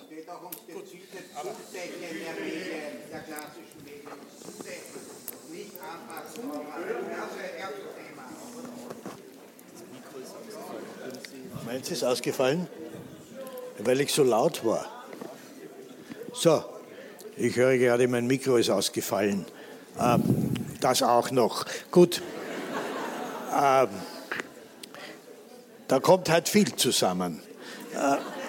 Äh, ich würde ich würd noch auf einen Aspekt kommen, nur ja. ganz nebenbei, weil Sie sagen, wenn ich 400 Freunde im Netz haben will, dann muss ich schon auf die skurrile Idee kommen, 400 Freunde im Netz haben zu wollen. Also das ist etwas, was man durchaus auch vermeiden kann. Aber äh, was mich interessiert und worüber wir noch ja. nicht gesprochen haben, ist dieser unglaubliche und sprungbereite Hass, der sich äh, durch die sozialen Medien auch zeigt. Sie haben das in Ihrem Buch über die große Gereiztheit natürlich auch drinnen. Da gibt es ein Unterkapitel mit dem Titel Der digitale Ver äh, Pranger und äh, ein folgendes, die Erfahrung des Kontrollverlustes. Und wenn Sie jetzt ganz kurz erzählen, weil ich finde, das ist eine paradigmatische Geschichte, äh, was äh, dieser jungen Frau Lindsay Stone passiert ist. Und ich lese dann ganz da, davor draus, was ich mir da, wo ich ein Lesezeichen habe, ähm, welche Konsequenzen dann das im Netz für sie gehabt hat. Mhm. Lindsay Stone war die Mitarbeiterin einer, ähm, einer Organisation, die sich um Lernbehinderte oder äh, Jugendliche kümmerte, Jugendliche mit Lernschwierigkeiten. Und die hatte mit ihrer Freundin so ein obskures Hobby entwickelt. Die stellten sich vor ein Schild, auf dem stand bitte nicht rauchen und sie fingen an zu rauchen. Und äh, sie taten also immer das Gegenteil, so nach dem Motto dieses äh, Kunstobjekts, das eine Pfeife zeigt, das ist keine Pfeife. Sie versuchten gewissermaßen durch ihre Handlungen die Ansage auf dem, auf der, auf dem Verbotsschild oder den, dem Hinweisschild zu dementieren. Und so gingen sie eines Tages ähm, auf einen Friedhof und da stand, äh, bitte verhalten Sie sich würdevoll und seien Sie still. Und äh, diese junge Frau stellte sich also vor dieses Schild und machte, ähm, zeigte den Mittelfinger und tat so, als würde sie brüllen. Und ihre Freundin fotografierte sie und sie postete es. Es war ein Soldatenfriedhof, das ist wichtig zu wissen für diese Geschichte. Die Freundin postete dieses Bild auf Facebook. Es gab ein paar Proteste. Sie überlegte dann, ist es vielleicht geschmacklos, soll ich es doch runternehmen? Sie entschied sich, es einfach stehen zu lassen. Zwei Wochen später wurde dieses Bild als schamlose Verächtlichmachung amerikanischer Soldaten von Veteranenvereinigungen und anderen Organisationen skandalisiert. Zwei Wochen später entstand gewissermaßen ein Shitstorm im Weltmaßstab. Zwei äh, Wochen später wurde sie innerhalb kürzester Zeit aufgrund dieses Vergehens entlassen. Und hier zeigt sich aus meiner Sicht eine charakteristische Möglichkeitsblindheit des Menschen Apokalypseblindheit hat Günther Anders das genannt. Und Möglichkeitsblindheit meint, wir können uns die mögliche Zukunft unserer Informationen, unserer Postings, unserer Bilder, wir können uns diese mögliche Zukunft schlicht nicht vorstellen. Und etwas, was Sie im Kontext einer harmlosen, vielleicht geschmacklos zu nennenden Spielerei getan hat, erschien in einem anderen Kontext auf Facebook von Veteranenverbänden beobachtet, auf einmal wie ein schrecklicher Skandal, wie ein entsetzliches Vergehen, das nur mit Morddrohung und Jobverlust und soziale Ausgrenzung geahndet werden sollte. Jetzt äh, zitiere ich nur ganz kurz, ähm, was ihr im Netz da alles widerfahren ist. Hoffe, diese Schlampe wird vergewaltigt und erstochen. Stirb, Fotze. Ich hoffe, du stirbst einen langsamen und qualvollen Tod und so weiter und so fort.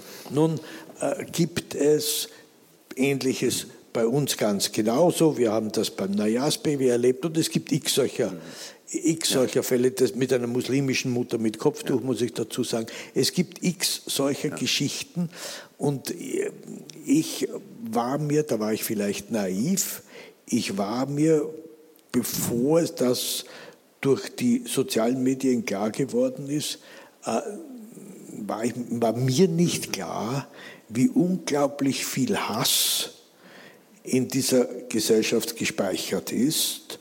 Äh, ich weiß nicht, ob es Ihnen klar war, also ich war vielleicht auch zu naiv dazu, aber jedenfalls, äh, ich fand das eine, eine grauenhafte Erfahrung, die wir da gemacht haben. Ich habe aber schon den Eindruck, dass auch dieser Hass durch das Netz nicht nur befördert wird, sondern dass er auch durch das Netz zum Teil generiert wird. Das heißt, dass das Netz dazu neigt, solche emotionalen Exzesse bei Menschen hervorzurufen. Ja, Und nicht nur die Anonymität, die ja eh nur eine Pseudo-Anonymität ist, sondern insgesamt. Ja. Ja, ich würde auch sagen, das Netz ist in diesem Sinne eine Verstärkungsmaschine. Frei nach Marshall McLuhan könnte man sagen, das Medium radikalisiert die Botschaft. Mhm. Ich würde aber nicht sagen, nicht so weit gehen, dass wir sagen, das Netz ist gleichsam schuld an all dem Hass. Also jede Form der Überwältigungsidee durch Technologie, moderne Medientechnologie, würde ich prinzipiell ablehnen. Und zwar, da sind wir wieder bei Menschenbildern, weil sie so etwas wie Eigenverantwortung unsichtbar macht. Kann ich vielleicht ein Beispiel nennen? Aus meiner Sicht ist es ein Zusammenspiel, ein systemisches Zusammenspiel von moderner Medientechnologie und allgemein menschlicher Psychologie oder vielleicht der Erniedrigungssehnsucht Einzelner. Also kann ich vielleicht ein Beispiel nennen, das ein bisschen freundlicher ist als diese entsetzlichen Sätze, die Sie äh, vorgelesen haben. Der äh, Wiener Komponist, der so äh, Lieder gemacht hat, wie äh, komponiert hat, wie Liebesleid, Fritz Kreisler mit seiner Geige. Ja. Der wurde einmal, also reiste er von Land zu Land und war gewissermaßen schon ein Superstar der Geigenkunst mit seiner Stradivari und spielte dann da abends auf und alle waren erfüllt von diesen Klängen und da kam eine Frau auf ihn zu und sagte völlig überwältigt, also Meister, ihre Geige bringt so großartige Töne hervor. Es ist so wahnsinnig. Ihre Geige ist, bringt solche wunderbaren Töne hervor. Und dann nahm also Fritz Kreisler diese Geige und schüttelte sich so in der Luft ich höre überhaupt nichts. Was ist denn da? Und sehen Sie, in diesem Sinne, also es braucht denjenigen, der Technologie oder Geigen in einer bestimmten Weise benutzt, um entweder Misstöne, Hass, Gewaltfantasien zu erzeugen oder wunderschöne Musik hervorzubringen. Es ist sozusagen eine bestimmte Art und Weise und deswegen hat mich diese Analogie so von Fritz Kreisler so beeindruckt. Das ist eine bestimmte Art, das Verhältnis von Mensch und Werkzeug oder in dem Fall jetzt von Medientechnologie und Mensch und Individuum zu denken. Es braucht beide. Natürlich, ich kann eine Geige nur in bestimmter Weise sinnvoll benutzen. Ich kann auch versuchen, einen Nagel damit einzuschlagen, funktioniert aber nicht so gut und geht zu Lasten der Geige. Also Technologie oder Werkzeuge eröffnen einen Möglichkeitsraum. Sie wirken verstärkend, sie wirken verschärfend, aber von der Verantwortung des Einzelnen, der diese in einer bestimmten Art und Weise benutzt, sollten wir aus meiner Sicht bitte nicht abstrahieren. Ja. Damit kommen wir zum äh, Resümee und wir kommen wieder zu dem Begriff der Medienmündigkeit, mit dem das Gespräch begonnen hat, äh, zurück. Ähm, Ihr Plädoyer ist eine Erziehung zur Medienmündigkeit, unter anderem um Fakten von Fake News äh, unterscheiden zu können. Und Sie messen in dem Zusammenhang der Schule eine besondere Bedeutung zu. Ähm, wenn ich es recht verstehe, es genügt nicht, dass äh, jedes Kind ein Tablet kriegt, ja. sondern äh, da geht es um was ganz anderes und da geht es um viel mehr. Absolut. Ich finde die gegenwärtige digitale Bildungsdebatte und die Nutzung eines so diffusen Begriffs wie Medienkompetenz vollkommen irregeleitet. Ich finde, es geht nicht nur um besseres WLAN, nicht nur um Tablets für alle oder Whiteboards, die endlich funktionieren, sondern es geht vor allem um eine Wertedebatte. Und ich stelle mir diese Wertedebatte, ich wollte nicht nur negativ schreiben, in einer bestimmten Art und Weise vor. Aus meiner Sicht geht es um eine Bildungsutopie, eine Bildungsutopie, die ich die redaktionelle Gesellschaft nenne. Was meine ich mit dem Ausdruck redaktionelle Gesellschaft? Ich meine damit eine Gesellschaft, in der die Ideale des guten Journalismus, des guten Journalismus kann man nicht laut genug betonen. Wir wissen, dass es auch viel schlechten Journalismus gibt, in der die Ideale des guten Journalismus zu einem Element der Allgemeinbildung geworden sind. Was sind die Ideale des guten Journalismus? Mich fasziniert wirklich, dass hier eine praktische Kommunikationsethik vorliegt.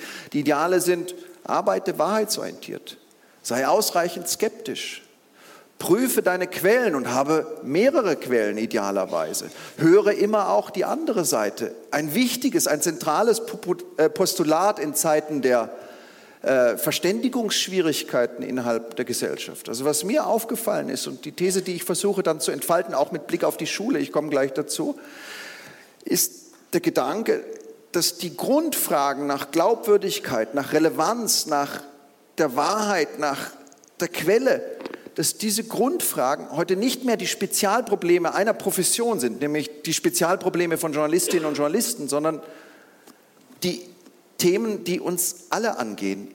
Im guten Journalismus verbirgt sich, kurz gesagt, eine Kommunikationsethik für die Allgemeinheit. Und wie kommt man von der digitalen Gesellschaft, in der wir heute leben, in die redaktionelle Gesellschaft, die ich mir so fröhlich herbeifantasiere? Und da spielen aus meiner Sicht die Schulen eine ganz entscheidende Rolle. Aus meiner Sicht brauchen wir ein eigenes Schulfach, sage ich wissend, dass es nie kommen wird in einer föderalistisch zersplitterten Bildungslandschaft, wie wir sie in Deutschland äh, haben. Wir brauchen ein eigenes Schulfach, in dem die Kunst der öffentlichen Rede neu gelernt und eingeübt wird. Was ist ein gutes Argument, was ist ein schlechtes Argument? Wie funktioniert ein produktiver, kein harmonischer, ein produktiver Diskurs, ein sinnvoller Streit, in der Medien- und Machtanalyse betrieben werden, in einer Zeit, in der gewissermaßen Zeitungsöffentlichkeit stranguliert wird und wenige Digitalmonopolisten die Vertriebskanäle gleichsam totalitär besitzen, Medien- und Machtanalyse betrieben wird, aber in der auch etwas betrieben wird, was ich angewandte Irrtumswissenschaft nenne. Wir haben ja fantastische Experimente der Sozialpsychologie. Wir können sehr genau in Experimenten, in auch didaktischen Spielereien zeigen, wie irrtumsanfällig sind Menschen. Wenn man eine Gruppe da hinsetzt und sagt, da haben wir drei Linien, die malen wir hier auf und die sind genau gleich lang. Aber natürlich sind sie unterschiedlich lang. Und dann hat man drei, vier Gruppenlieder, die sagen, nee, nee, die sind, die sind genau gleich lang. Dann sieht man, wie in einer Gruppe die Wahrnehmung diffundiert und die, die Ja-Sager oder die Unsicheren oder die Menschen, die gerade ein bisschen eingeschüchtert sind, sagen, ja, ja, die Linien sind gleich lang, obwohl man sieht, sie sind nicht gleich lang. Also wir wissen um die Verführbarkeit des Menschen und wir haben fantastisches, in Anführungsstrichen, fantastisches Material, um uns mit der Irrtumsanfälligkeit des Menschen vertraut zu machen. Und ich glaube, das wäre eine Aufgabe, eine Aufgabe, die ich nach, in Kenntnis der deutschen Bildungspolitik jetzt eher in Österreich ansiedeln würde. Denn wir reden mit unserer neuen Digitalministerin über Flugtaxis und ansonsten beobachten wir eine Partei, die sich vor allem darum bemüht, Parolen zu formulieren, damit die AfD klein bleibt und eine Kanzlerin, die das wegmoderiert. Aber niemand, und das finde ich so toll hier an diesem Abend, also ich muss Ihnen wirklich mal ein Kompliment machen, wir führen implizit, indirekt diese Mediendebatte. Sie haben in wenigen Wochen eine Medienenquete, wo ein Minister sagt, lasst uns diese Wertedebatte, mit welchen Hintergründen auch immer, lasst uns diese Mediendebatte führen. Sie streiten um diese Themen. Sie haben Interventionsorgane wie den Falter und andere mehr. Sie streiten um diese Themen. Vielleicht noch mal getrieben von einer besonderen Brisanz, auch durch den Regierungswechsel. Aber das halte ich tatsächlich für existenziell. Und ich wenn Sie jetzt noch eine Stelle in Wien klar machen, würde ich hier eigentlich, ich, in, in also, Wien kann man doch so einfach offen sprechen und wenn man sich dann versteht, dann geht da was, oder? So, ich weiß nicht, wie Sie das einschätzen jetzt. Das ist ein bisschen blöd, das jetzt hier ja. öffentlich, öffentlich zu. Ich, also ich würde, ich würde kommen. Ich hoffe sehr, Sie überfordern uns nicht. Und ich hoffe sehr, Ihre hochgesteckten Erwartungen werden nicht in wenigen Wochen elend zu Schanden werden. Ich will es anders formulieren. Ich hoffe sehr, dass die äh, Regierung das Ergebnis dieser Medienenquete nicht heute Abend schon längst in der Rocktasche hat. Äh, das hoffe ich sehr. Das heißt, dass es tatsächlich eine Enquete ist, in der so wie Sie äh, so wie Sie es auch hoffen, äh, darum gestritten werden wird, wie diese Zukunft aussehen könnte. Andererseits sage ich mir, eine Regierung, die in ihren taktischen Überlegungen so geschickt ist, wie es die gegenwärtige ist, die wird sich sagen, da wären wir doch deppert, wenn wir das Ergebnis dieser Enquete nicht vorher festlegen und wissen, was herauskommt, weil so weit denken die ganz bestimmt und sehr scharf, aber weiter denken sie möglicherweise nicht. Aber ich lasse mich gerne überraschen. Ich lasse mich gerne überraschen und wäre begeistert, wenn Sie recht haben. Jetzt äh, worüber wir uns einig sind, äh, dass, dass die Zukunft unseres Demokratiemodells mit dieser Frage, die Sie gerade äh, angesprochen haben und über die Sie so mit, mit Leidenschaft gesprochen haben, zusammenhängt. Das heißt, das ist eine ganz wichtige Frage, wobei, äh, wenn ich es recht verstehe, Sie haben das auch schon vorher angedeutet, insgesamt sind Sie ein Bildungsoptimist, weil alles andere ist auch eine enorm frustrierende Position. Absolut, das ist äh, der Bildungsoptimismus, ist die Entscheidung einer unentscheidbaren Frage. Wir haben viele ähm, Erlebnisse, wir haben eine, irgendjemand schaltet sich hier auf indirekte Weise zu. Wir haben viele Erlebnisse, die einen natürlich in einer Art, auch in der deutschen Geschichte ganz klar in eine anthropologische Schockstarre versetzen können und jeden Bildungsoptimismus austreiben.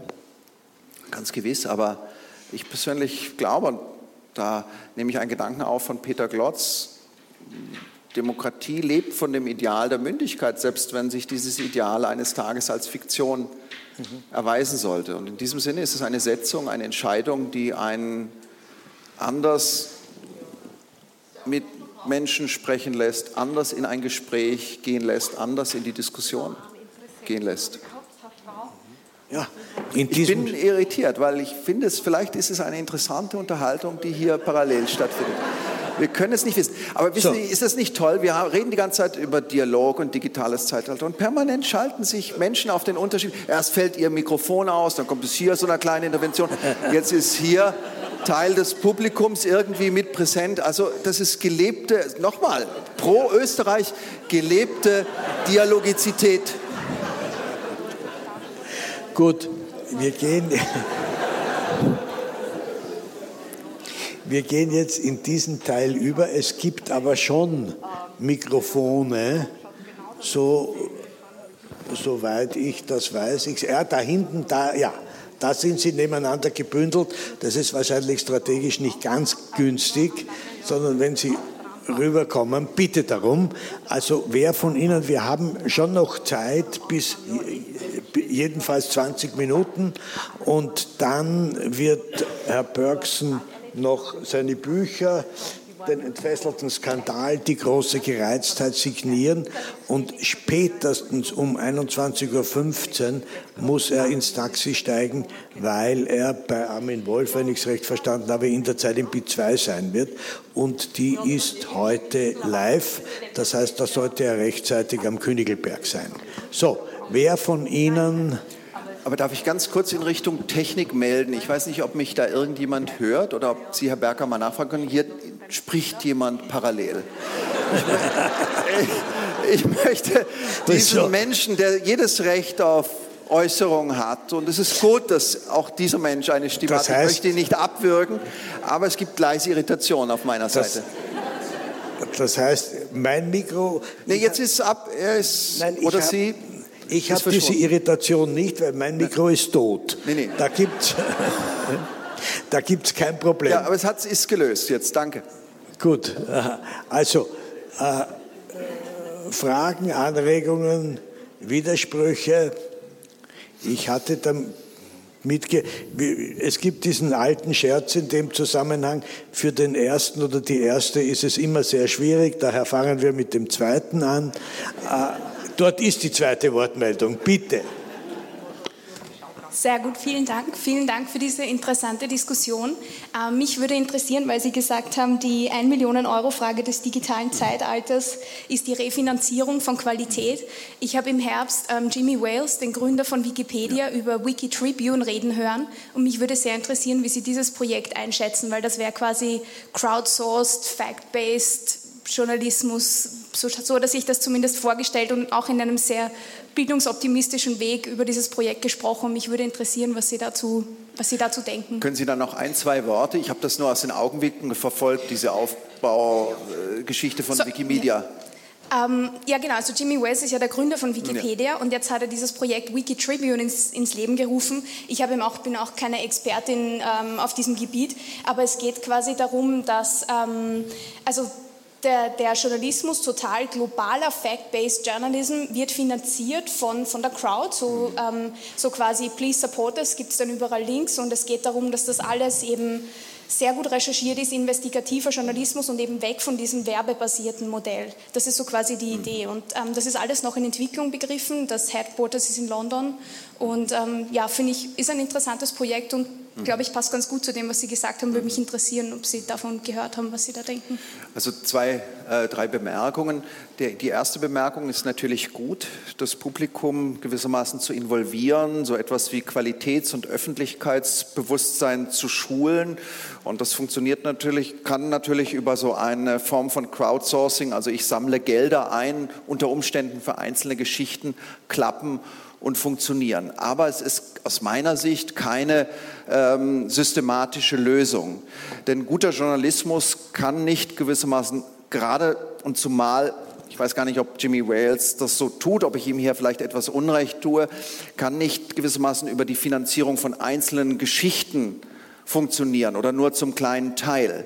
Guter Journalismus, und das ist die merkwürdige Paradoxie, ähm, ist einerseits publikumsorientiert, aber doch nicht vollkommen publikumsdeterminiert. Ein guter Journalist wird sich immer auch mal entscheiden zu sagen, wir machen das Thema, es soll mein Publikum interessieren, wir machen das Thema, es wird sich mein Publikum darüber ärgern. Also die totale gewissermaßen Übergabe von Finanzverantwortung, zumal mit Blick auf einzelne Themen an und in Richtung des Publikums hielt ich für einen strategischen Fehler. Und das Grundthema ist aus meiner Sicht, wir müssen ja, und da bin ich nicht sicher, ob Jimmy Wales diese Lösung favorisiert, aus meiner Sicht müssen wir den Qualitätsjournalismus erhalten. Er ist tatsächlich systemrelevant. Wir können nicht als Mitglieder des medienmächtig gewordenen Publikums gewissermaßen Korrespondentenberichte verfassen.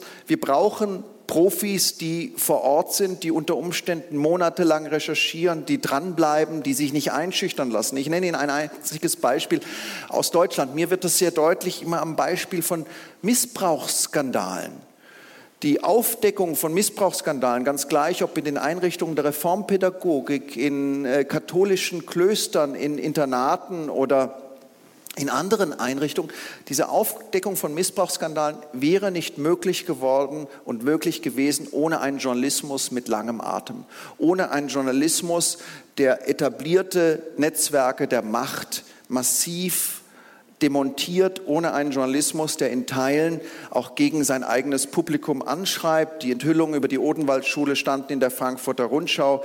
Äh, da war äh, sehr viel äh, Musik drin, da gab es sehr viel Gegenwehr gegen diese Publikation aus einer reformpädagogischen Eliteeinrichtung, in der man jahrzehntelang Missbrauch gepflegt hat. Also das, ich glaube, wir brauchen die Profis und wir müssen darüber nachdenken, wie als Gesellschaft gewissermaßen Finanzierungsmodelle geschaffen, können, äh, geschaffen werden können, die nach wie vor hochprofessionellen Journalismus neben dem Journalismus der vernetzten vielen, neben der Publizistik der vernetzten vielen, der fünften Gewalt, wie ich sie nenne, möglich machen. Da ich im Augenblick, oh ja, da ist eine Wortmeldung, bitte. Am Anfang. Bitte, ja. ja. Am Anfang des Gesprächs kam die Aussage, Journalistinnen und Journalisten müssen Neues lernen, sie müssen dialogieren. Ja. Heißt das dann, wie, im Internet, wie sieht das dann aus? Müssen Sie, wenn Sie etwas veröffentlichen, auf jede Replik antworten? Müssen Sie die Kommentare und Gegenargumente gegen gewisse journalistische, ja, publizierte Artikel oder so, müssen Sie die dann immer rechtfertigen, wenn eine, äh, ein Angriff darauf kommt? Ist das nicht ein enormer Aufwand? Was sagen Sie dazu? Sie haben völlig recht, es ist ein ganz enormer Zusatzaufwand. Für mich, ich will also nicht gewissermaßen Stellung nehmen und sagen, Sie dürfen gar kein Kommentarforum mehr schließen. Sie müssen alles moderieren, auch alles, was man selbst dann, äh, nachdem man das eine Stunde ertragen hat, für absoluten Quatsch hält. So will ich nicht argumentieren. Aber für mich gehört gewissermaßen die Selbstaufklärung über die Spielregeln der eigenen Branche heute zu einem Art Zweitjob. Wie funktionieren Informationsströme? Wie recherchiert man? Was kostet eine solche Recherche? Wie kann das stattfinden? Netztutorials, bürgernahe Journalistenschulen, äh, Schule in der Zeitung, ähm, kleine Transparenzkästen am Ende eines Artikels. Was hat man eigentlich gemacht, um diesen Text zu schreiben. Und vor allem aber geht es da um eine Haltung, die diese Mischung, und die, glaube ich, kann man nur im Konkreten bestimmen, diese Mischung aus Gesprächsbereitschaft und Konfrontationsbereitschaft in ein gutes Verhältnis bringt. Also mir hat so ein Eindruck gemacht, äh, ein äh, Redakteur, den ich unglaublich mochte, er lebt schon lange nicht mehr, deswegen, ich will trotzdem seinen Namen nicht nennen, äh, bei einer großen Qualitätszeitung in Deutschland. Und dieser Mensch, der bekam jetzt immer wieder auch Leserbriefe und er fand das eigentlich eine Zumutung. Diese Leser, die da schreiben, ja. Und dann hat er sie immer auf so einen Stapel gelegt und einfach gewartet. Niemals geantwortet. Und manchmal kam dann ein zweiter Brief oder ein dritter Brief mit Durchschlag an die Chefredaktion. Und dann hat er so eine, eine Fertigantwort. Sehr geehrter Herr, sowieso, Sie müssen wissen, leider ist kürzlich meine Wohnung abgebrannt. Dabei müssen auch all Ihre wunderbaren Schreiben verloren gegangen sein. Mit herzlichen Grüße und der Bitte um Verständnis. Eine Art Vordruck. Sehen Sie, das ist eine witzige, aber antidialogische, womöglich arbeitsökonomische, aber komplett falsche Haltung.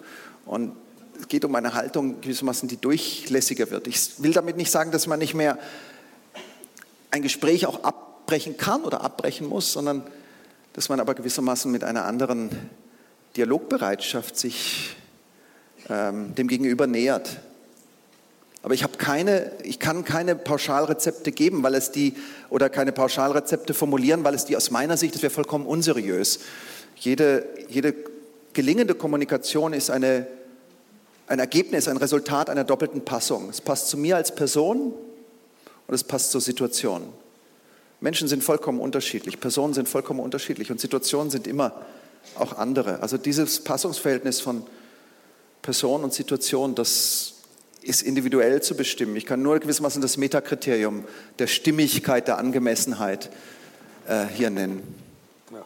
Wobei es im Netz natürlich äh, die Herausforderung zu antworten und in einen Dialog einzusteigen, ist unendlich viel größer, mhm. als es noch vor 20 Jahren ja. gewesen war, weil der Brief ist ein unendlich komplizierteres und, wenn man so ja. will, schwerfälligeres äh, Instrument, als es die schnelle Antwort ist, die man äh, sofort gibt. Und damit ist die Herausforderung für Journalisten in dem Zusammenhang natürlich schon größer geworden. Mhm. Absolut. Und natürlich auch der Zeitaufwand, zumal in Zeiten ja. der Krise, der knapper werdenden Budgets, der Controller, die längst in die Redaktion einmarschiert sind und sparen, sparen, sparen ja. wollen. Dort gab es eine Wortmeldung neben dem Kollegen, eine, eine Kollegin bitte. Äh,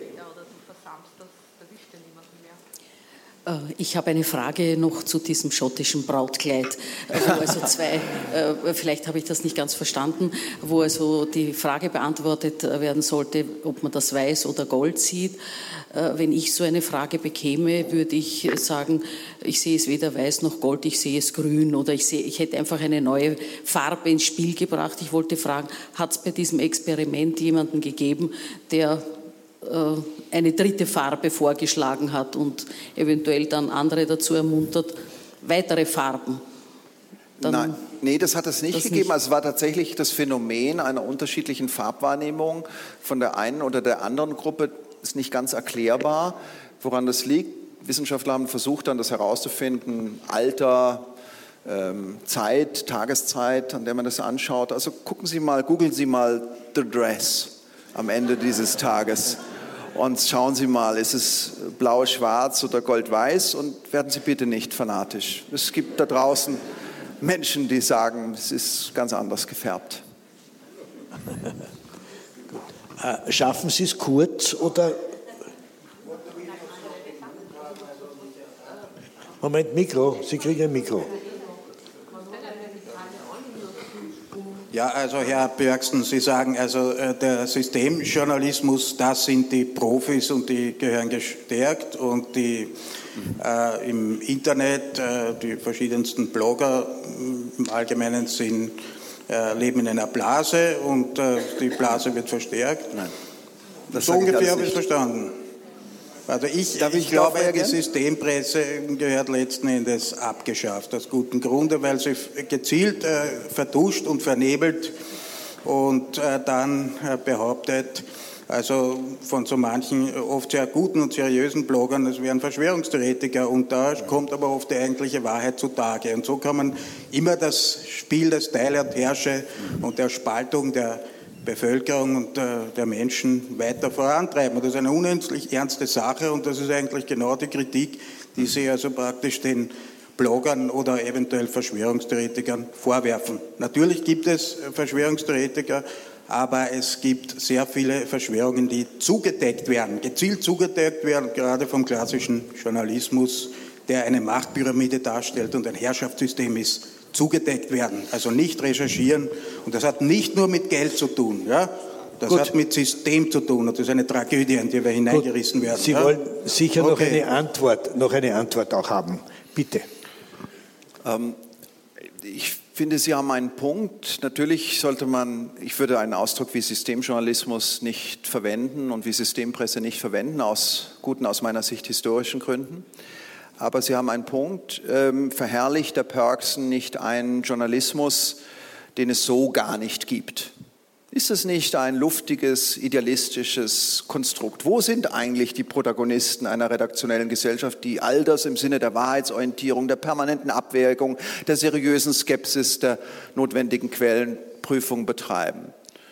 Ja, dann würde ich sagen, ja, Sie haben einen Punkt. Wir müssen, müssen vorsichtig sein, gewissermaßen bei der Entwicklung einer Bildungsutopie nicht so zu tun, als sei die in allen Teilen schon realisiert. Aber wenn Sie das Buch lesen und aus einem Geist der Offenheit heraus lesen, dann werden Sie sehen, dass ich diese Form von Journalismusverherrlichung so nicht betreibe. Ich komme selbst aus dem äh, klassischen Journalismus. Ich weiß, was für Skandalisierungsexzesse es gibt. Ich komme aus einem Land, in dem man jede Menge Grenzüberschreitungen produziert hat. Die Missbrauchsskandale der Odenwaldschule hat man erst mal zehn Jahre lang ignoriert seitens des Journalismus. Die äh, Entführer des Gladbecker Geisel-Dramas hat ein Journalist, der jetzt auf Podien sitzt und über Ethik resoniert, ähm, aus der Stadt geführt, indem er sich ins Auto gesetzt hat. Dann wurde da jemand erschossen, da hat er einen Artikel drüber geschrieben. Ich komme aus einem Land, in dem es die Hitler-Tagebücher gegeben hat, eine Redaktion, die die für 9 Millionen Mark ankauft und in der der Chefredaktion bei der entscheidenden Konferenz dann sagt, ja, ja, das stimmt alles. Und dann sagt jemand, aber die Bildzeitung hat doch heute berichtet, man hatte die große Geschichte, die zur, äh, die zur, Umschrift der deutschen Geschichte führen sollte, produziert und gesagt, also Hitlers Tagebücher entdeckt. Und dann hat die Bildzeitung festgestellt, ja, aber auf den Tagebüchern steht ja, äh, stehen ja die Buchstaben FH. Und da hat sie rückgemeldet von der Bildzeitung, aber der hieß ja nicht FH, der hieß ja anders. Und dann in dieser entscheidenden Konferenz hat dann der Chefredakteur gesagt, aus diesem Land komme ich und diese Beispiele verwende ich im Sinne des Bestätigungsdenkens. Na gut, darüber hätte sich eben Adolf Hitler auch schon aufgeregt, dass da die falschen Buchstaben auf seinen Tagebüchern stehen. In der entscheidenden Redaktionskonferenz des Stern, eines wohlgemerkt, eines Qualitätsblattes. Also tun Sie bitte nicht so, und das sage ich mit aller, allem Respekt vor Ihrer Position, tun Sie bitte nicht so, als würde ich gewissermaßen eine Totalverherrlichung des Qualitätsjournalismus ähm, ähm, betreiben und als hätte ich nicht höchste oder sehr hohe Achtung vor vielem, was da draußen passiert. Nur wir sind eine Übergangsphase und wir ringen um die Regeln, wir ringen um das Zusammenspiel von sogenannten Bloggern. Ich verwende den Ausdruck gar nicht von vierter und fünfter Gewalt, von den vernetzten vielen und den klassischen Medien. Wir ringen als Gesellschaft, wir ringen in der Publizistik, wir ringen im öffentlichen Raum, wir ringen in der Wissenschaft um Begriffe, um gewissermaßen diese Übergangsphase auf eine zivile Weise ablaufen zu lassen. Denn die Exzesse der Übertreibung, die Exzesse des Hasses, die Exzesse des Auseinanderdriftens von Gesellschaft, die erleben wir doch im Moment. Aber äh, die Hitler-Tagebücher, weil Sie sie angesprochen ja. haben, haben auch wirklich nicht sehr lang gehalten. Das ist schon ein wichtiger ja. Aspekt in dem Zusammenhang. Und ich meine, äh, wer von äh, Mainstream-Presse und Lügenpresse spricht, der oder die liest auch nicht besonders viel. Also es gibt ein sehr breites Spektrum mit all den Problemen, die Sie angesprochen haben. Aber diese Kampfbegriffe, diese Kampfbegriffe, die schlicht und einfach agitatorisch abwerten, aus einem ganz bestimmten politischen Kalkül heraus, diese Kampfbegriffe richten sich letztlich gegen einen immer verbesserungsfähigen und verbesserungswürdigen Zustand der Demokratie. Das heißt, sie, richten, sie kämpfen nicht für eine Verbesserung der Demokratie, sondern sie richten sich gegen unser Demokratiemodell. Ich glaube, das muss man in dem Zusammenhang auch festhalten. Das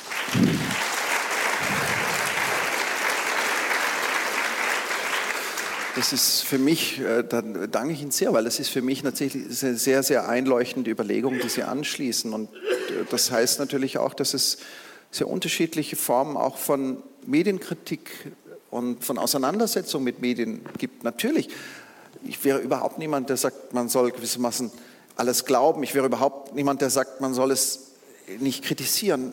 Die Frage ist ein bisschen, Und da kommen wir tatsächlich, und das nehme ich Ihrer Ausführung, wir kommen tatsächlich an eine harte Differenz. Kritisieren wir, um zu vernichten? Kritisieren wir, um abzuschaffen? Oder kritisieren wir, um zu verbessern? So. Ah. Es ist,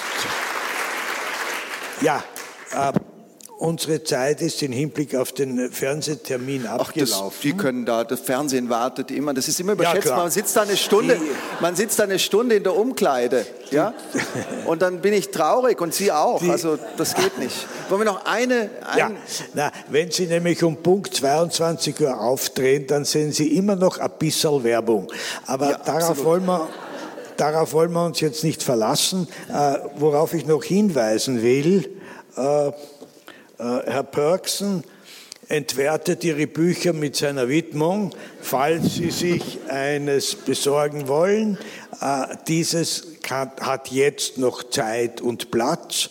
Und dann, wie gesagt, wird er uns verlassen. Und ich danke Ihnen für Ihr Interesse und Ihnen für das Gespräch. Danke Ihnen. Dankeschön. Dankeschön. Das war das Falter Radio für Samstag, den 9. Juni 2018. Das Wiener Stadtgespräch mit dem deutschen Medienwissenschaftler Bernhard Pörksen. Dieser Podcast ist für Sie gratis. Die Produktion kostet aber. Wenn Ihnen gefällt, was Sie hören, hinterlassen Sie uns doch eine positive Bewertung auf iTunes oder Ihrer Podcast-Plattform. Wir freuen uns immer über nette Worte. Was uns noch mehr freut, ist, wenn Sie ein Falter-Abo abschließen. Das geht ganz einfach unter www.falter.at slash abo und sichert die Zukunft von Qualitätsjournalismus und von diesem Podcast. Die Signation stammt von Ursula Winterauer. Vielen Dank fürs Zuhören und bis zum nächsten Mal. Sie hörten das Falterradio, den Podcast mit Raimund Löw.